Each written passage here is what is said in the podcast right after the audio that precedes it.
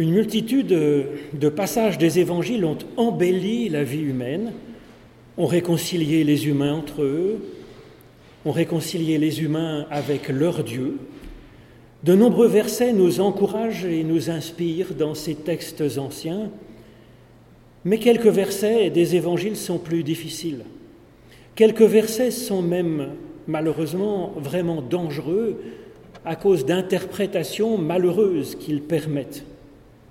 Un des passages les plus difficiles et les plus dangereux, à mon avis, est une, une parole attribuée à Jésus, une parole qui se trouve non pas à un coin quelque part obscur d'un fond d'une épître, mais dans les quatre évangiles, unanimement pour une fois, même à plusieurs reprises dans certains évangiles, une parole de Jésus qui peut laisser penser qu'il faudrait sacrifier notre vie, peut-être pour mieux plaire à Dieu.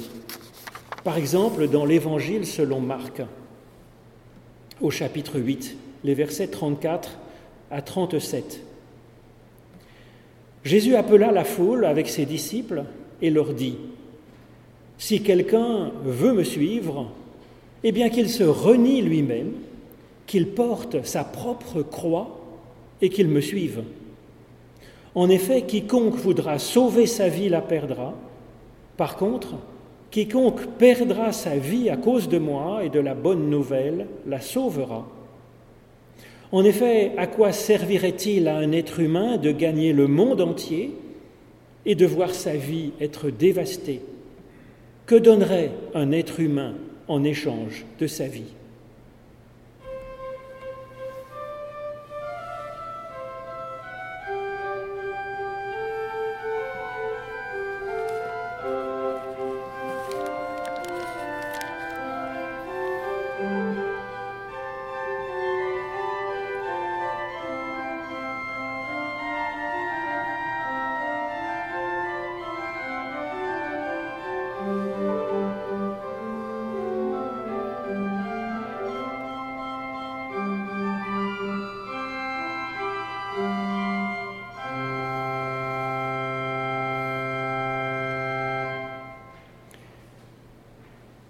Si quelqu'un veut me suivre, dit Jésus, qu'il se renie lui-même, qu'il porte sa croix et qu'il me suive. Alors selon l'Évangile, faudrait-il vraiment haïr et perdre sa vie pour la sauver? C'est pourtant ce que laisse penser cette parole de Jésus. Bien sûr que non, car euh, Jésus, lui, sans cesse, dans les Évangiles, on le voit relever, consoler, encourager, soulager, soigner chacune et chacun pour rendre la vie plus belle. Il n'est pas du tout du genre à nous encourager à sacrifier cette vie présente pour gagner la vie future. Lui-même ne le fait pas, il aime la vie en ce monde. Alors comment comprendre ces paroles? Sans doute y a-t-il derrière une bonne nouvelle. Si quelqu'un veut me suivre, dit Jésus, cet enseignement commence donc par la liberté une vraie liberté. Personne n'est obligé de suivre Jésus. Il n'y a pas de chantage. Comme le dit Jean dans sa première lettre, quiconque aime est né de Dieu et connaît Dieu. Quiconque est capable donc d'un beau geste gratuit pour une personne est donc frère ou sœur de Jésus-Christ, que ce soit grâce à l'Évangile ou sans l'Évangile. Jésus part donc du fait que les personnes qui se sont rassemblés là autour de lui sont intéressés par le fait de le suivre. Et il explique comment lui, il avance. Et ce n'est pas si facile à expliquer, à faire sentir en fait. La réponse de Jésus semble énigmatique, difficile. En soi, ça montre, à mon avis déjà, le, vrai respect et l'ambition que Jésus a pour ces personnes, parce qu'elles cherchent à le suivre, ils le connaissent donc déjà un peu. Ce qu'il leur dit maintenant semble contredire tout ce qu'ils ont entendu et vu auparavant de lui. Ces paroles de Jésus sont à un autre niveau.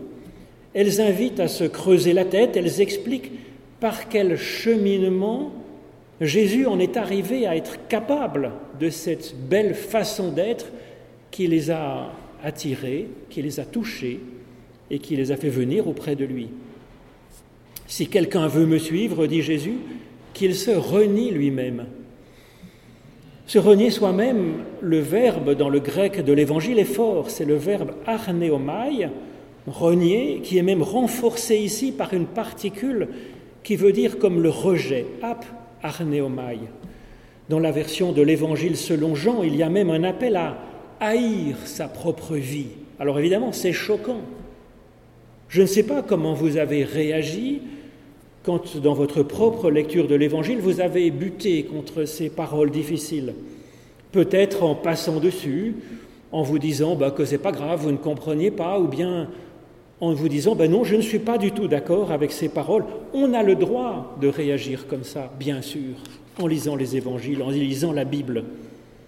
Mais peut-être que vous avez trouvé une façon de comprendre ces paroles difficiles et d'arriver à les mettre en cohérence avec l'Évangile, avec les autres paroles et gestes de Jésus-Christ, qui montrent l'infinie valeur que nous avons aux yeux de Dieu, qui ne nous rejette pas, comme semble inviter cette parole, et puis aussi eh bien l'incroyable valeur de chacune de nos journées.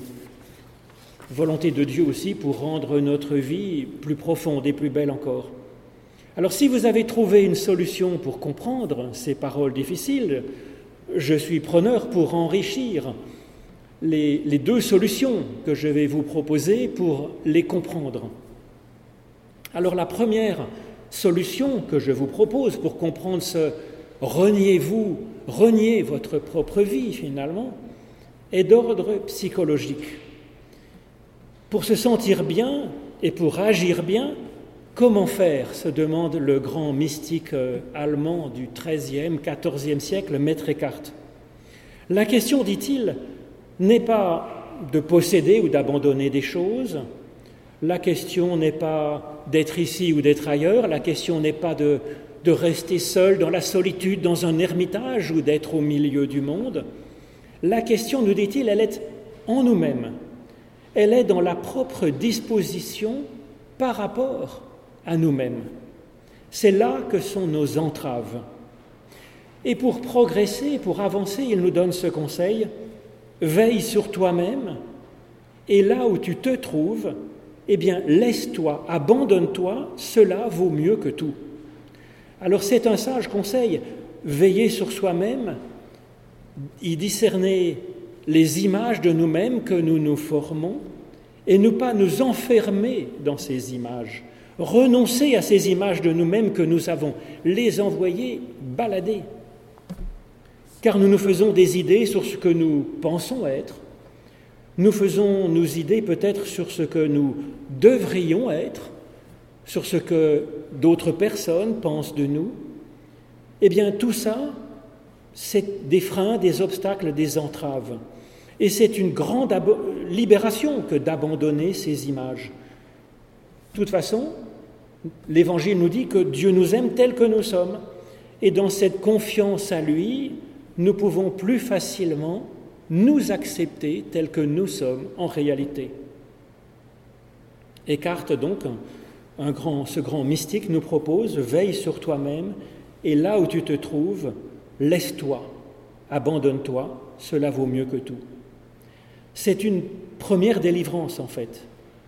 C'est ce qui permet à Jésus lui-même d'être si libre, si spontané et d'avancer. Il guérit quand ça ne devrait pas être fait, le jour du sabbat. Il va chez qui il ne devrait pas aller, des trop religieux, des pécheurs. Il est, un bien déroutant Messie, juste avant ce passage de l'évangile que je vous ai lu, on voit Pierre refuser qu'il soit un Messie comme il est. Et donc se renier soi-même, c'est ainsi peut-être avant tout renoncer de, s'imposer de fausses images de ce que nous devrions être.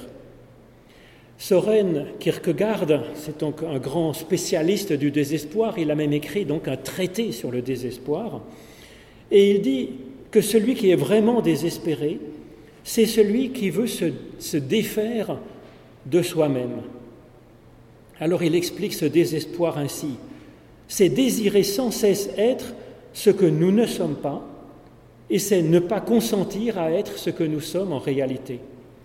Alors Jésus ne nous propose pas de nous, de, renoncer à, ce que, à notre être, mais il propose de sortir de ce désespoir, de sortir de ces fausses images, d'arriver à s'accepter soi-même en réalité.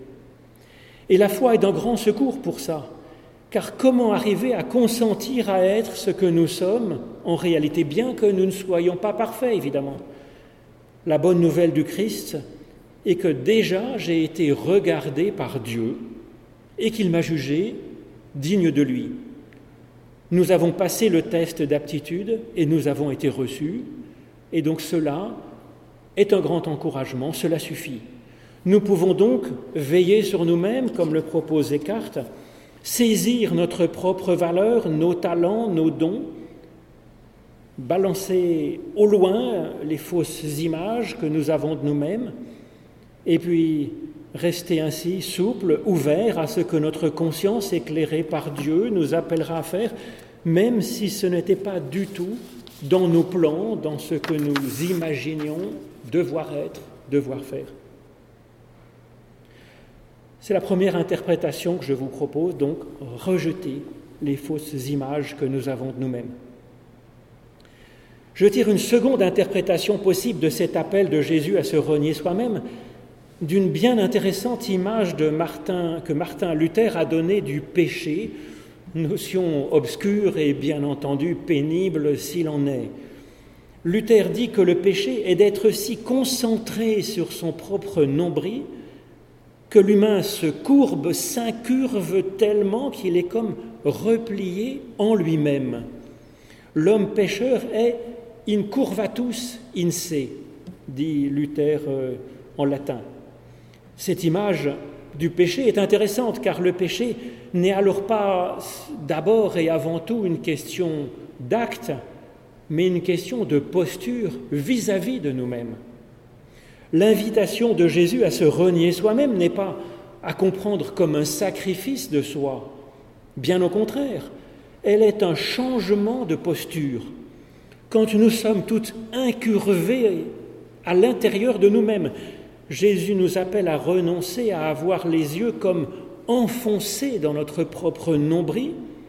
C'est un appel à se, à se décourber, à se redresser, à découvrir qu'il y a d'autres personnes autour de nous, qu'il y a un monde qui nous entoure avec ses merveilles, peut-être avec ses souffrances aussi, et que nous avons un Dieu.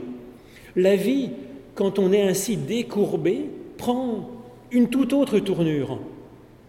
Cette image de l'homme courbé ou incurvé en lui-même, Martin Luther, en fait, la tire de Saint Augustin, mais Luther est bien plus radical c'est le défaut de ses qualités. Pour nous guérir de cette courbure en nous-mêmes, il propose de nous amputer de tout amour de nous-mêmes, s'inspirant de la très radicale version de ces paroles difficiles de Jésus que donne l'Évangile selon Jean, appelé à, haïr sa propre vie, et à mon avis qu'on peut comprendre un peu comme je vous le dis ici, dans la même façon. Hein. Donc Luther dit que la seule façon de vraiment s'aimer soi-même, c'est de se haïr. C'est à mon avis un peu plus que d'être décourbé, c'est être passé au laminoir pour être vraiment bien droit. Saint Augustin est plus fin et nuancé à mon avis et Calvin aussi à sa suite. Il me semble que c'est effectivement plus fidèle euh, d'être nuancé, plus fidèle à ce célèbre appel de Jésus à aimer Dieu et aimer notre prochain comme nous-mêmes, le projet, c'est d'avoir un juste amour de nous-mêmes. Avec l'aide de Dieu, cela peut effectivement se travailler. Et donc en prenant conscience de notre réelle et vraie valeur, grâce à l'amour de Dieu, nous pouvons prendre courage pour, pour nous dérouler, le courage d'avoir un, un regard levé, non pas seulement déjà vers le sol, ce qui serait déjà un progrès, mais vers le monde alentour, et puis se découvrir capable de compassion pour des personnes que nous voyons, et puis avoir envie de remercier notre Créateur pour la merveille de la vie en ce monde. Se renier soi-même, c'est donc se redresser pour vivre sa propre vie, sa vocation et sa foi. L'homme recourbé en lui-même, ce n'est pas seulement l'égoïste ou l'orgueilleux, c'est aussi le désespéré, le peu sûr de lui, le superficiel, l'endormi. Pour Augustin, notre problème, c'est pas tant d'avoir été infecté par des mauvais esprits ou par des virus de ces difficultés, c'est pas tellement que nous devrions être amputés, se faire arracher l'amour de soi, comme le suggère Luther. Notre problème, c'est plutôt un manque de bien, un bien dont Dieu vient nous sauver, vient nous apporter en Jésus-Christ. Nous serions alors plutôt enfermés sur nous-mêmes, mais comme un bourgeon de fleurs encore tout refermé, attendant la lumière et la chaleur pour s'ouvrir. De même, nous attendons un amour, celui de Dieu, pour nous ouvrir. Et ce renoncement de soi ne consiste pas donc à arracher notre amour de nous-mêmes, mais à l'épanouir et qu'il se fasse beauté et parfum alentour. Pour cela, nous devons renoncer effectivement à notre nombril et aussi renoncer à ce que nous étions hier. Parce qu'effectivement, dans la croissance de l'enfant, par exemple, quand il rêve d'être un adulte, il se voit comme plus grand, plus fort, plus libre, mais tout en continuant à avoir l'insouciance de l'enfant pour euh, jouer avec ses jouets. Mais, mais l'adulte, ce n'est pas un enfant grandi à la loupe. Il existe des paramètres nouveaux que l'enfant ne découvrira que plus tard, quand il deviendra adulte. Et donc, pour reprendre l'image de Jésus, par exemple dans la parabole du semeur, la graine jetée en terre, elle doit renoncer à être graine. Dans un sens, elle meurt, mais pour germer, pour pousser, pour devenir une plante qui grandit et qui porte du fruit. Nous sommes un embryon d'humain, nous dit Jacques dans sa lettre. Alors, ne nous culpabilisons pas de notre lent progrès, de notre fermeture. La plante semble ne pas pousser, mais quand on la regarde, quand on la regarde, elle semble ne pas pousser, mais pourtant, elle pousse sans que l'on sache comment, nous dit Jésus, jour et nuit, même quand nous dormons. Alors Jésus nous propose donc de nous renier nous-mêmes et il ajoute, si quelqu'un veut me suivre, qu'il porte sa propre croix et qu'il me suive.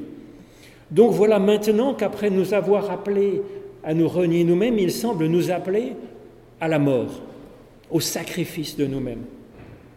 Alors ce texte a malheureusement servi à quelques-uns pour justifier la souffrance comme une bonne chose, la souffrance de Jésus qui serait rédemptrice et puis la nôtre aussi qui serait une souffrance qui peut être utile. Dieu serait, pour les personnes qui ont cette interprétation, une sorte de terrifiant Moloch dont la justice a faim de sacrifices humains, même d'injustes, comme Jésus. C'est épouvantable. C'est tout l'inverse de l'évangile du Christ où l'amour de Dieu, évidemment, n'a pas besoin d'être acheté ni par des, sacrifices, ni par des souffrances, ni par la mort, bien entendu, parce que tout amour vrai ne s'achète pas, il se donne. Et donc Dieu pardonne et bénit gratuitement, évidemment. L'évangile, c'est que Dieu ne veut qu'une chose pour chacun de nous, le bonheur et la vie, minimum de souffrance, de difficultés. Le projet de Dieu et du Christ, ce sont les larmes consolées, c'est les inquiétudes calmées, c'est les injustices réparées, les désespérés réconfortés, soulagés, encouragés, mis debout. Cet appel de Jésus à nous charger de notre croix et de le suivre est donc tout autre chose que de chercher le martyr. Ce n'est pas non plus accepter notre propre souffrance, notre lot de misère, sans rien faire pour l'éradiquer, encore moins accepter la souffrance des autres autour de nous. C'est pas non plus méditer sur les souffrances du pauvre Jésus au point que notre cœur saigne de ses propres souffrances. En effet, il n'est pas dit ici que nous devrions porter la croix de Jésus, il n'est pas non plus dit que nous devrions nous laisser porter par la croix, nous laisser crucifier. C'est l'inverse qui est proposé. C'est de porter notre propre croix, littéralement d'élever notre propre croix et ainsi arracher de terre, peut-être arriver à suivre Jésus, à avancer. Luc précise de porter, d'élever notre croix de tous les jours, et c'est vrai de chaque jour. Et c'est vrai que les soucis, les souffrances, les inquiétudes de chaque jour sont souvent bien plus difficiles à porter qu'un grand coup d'héroïsme que nous serions peut-être capables d'avoir plus facilement en fait. Alors que faire face à cette souffrance quotidienne usante? Les stoïciens proposaient de se rendre indifférent à la souffrance. Jésus, lui, au contraire, il s'indigne de la souffrance et il la combat. Que ce soit sa propre fatigue, par exemple, ou que ce soit sa souffrance à lui, que ce soit la souffrance de ceux qu'il croise et qu'il essaye de soulager. C'est effectivement ce que ça coûte d'être sensible à la souffrance de ceux qui sont autour de nous que de cesser d'être incurvatus in d'être recourbé sur notre, à l'intérieur de notre propre nombril. Alors que faire? Jésus nous propose de reconnaître notre propre souffrance, de la prendre à bras le corps et de l'élever. C'est ce qu'il fait dans la prière à son Père pour sa propre souffrance dans le jardin de Gethsemane, et il pleure qu'elle soit inévitable. Mais quand il peut l'éviter, il l'évite. Je ne sais pas comment. Par exemple, quand il arrive à s'échapper à plusieurs reprises, quand une foule l'entourait pour le lapider ou pour le jeter du haut d'une falaise. Parfois, il arrive aussi à soulager la souffrance des personnes qu'il rencontre, ce qui n'est pas toujours le cas. Parfois, il n'y arrive pas, nous dit l'Évangile. Mais à chaque fois qu'il arrive à chasser la souffrance, eh bien c'est comme un prodige, quelque chose qui nous dépasse, qui vient de lui et de plus grand que lui. C'est ce qu'il dit dans l'Évangile.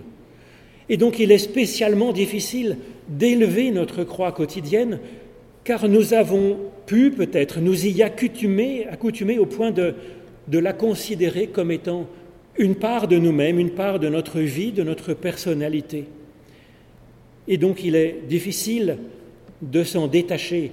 Mais c'est pourtant bien ce qu'il faut arriver à faire et c'est ce que Dieu nous aide à faire, de, renoncer à cette souffrance qui est une part de nous-mêmes, la mettre à distance, l'identifier comme étant une croix, c'est-à-dire une torture abjecte, arriver à l'élever, peut-être pour mieux en voir les racines, pour arriver à mieux la combattre, en amont de la souffrance l'élever à Dieu pour lui demander aussi, lui en demander des comptes par exemple, puis découvrir que Dieu n'est pas derrière cette souffrance, mais à nos côtés, contre cette souffrance, et pour nous aider ensemble, lui et nous, peut-être à la faire reculer quand cela est possible. Et donc le contrepoison au désespoir n'est pas le renoncement, ce n'est pas l'abnégation ou, ou l'abandon de soi, ce n'est pas oublier la souffrance en faisant du vide en soi par la méditation, ce n'est pas non plus un lâcher-prise. Le contrepoison à notre croix de ce jour, c'est la confiance dans ce quelque chose de plus grand, de plus haut que tout ce qui nous fait souffrir. Même la croix du juste ultime qu'est Jésus, portée et élevée au sommet du Golgotha, a pu être dépassée trouver ou recevoir ainsi la force de faire un pas et puis la force du pas suivant. Si quelqu'un veut me suivre, qu'il me suive ainsi, nous dit Jésus. Suivre le Christ, ce n'est donc pas adopter sa doctrine sans discuter, ce n'est pas le suivre comme un petit chien, effectivement, la preuve c'est que juste après ce texte, Jésus prend trois de ses disciples, trois seulement, Pierre, Jacques et Jean, pour faire une promenade en montagne. Il a libéré les autres pour vivre euh, leur propre vie. Et donc le suivre, c'est une question d'inspiration, c'est, s'inspirer de son pas souple et endurant. décrit avec ces curieuses et difficiles images de se renier soi-même et de porter d'élever sa propre croix. Les quatre évangélistes ont alors des versions différentes et complémentaires pour parler de cette vie qu'on reçoit en vivant cette démarche. C'est une vie sauvée, nous dit Marc. C'est une vie trouvée, nous dit Matthieu. C'est une vie vivifiante, nous dit Luc. C'est une vie si vivante qu'elle sera conservée sous une autre forme pour l'éternité, nous dit Jean. Amen.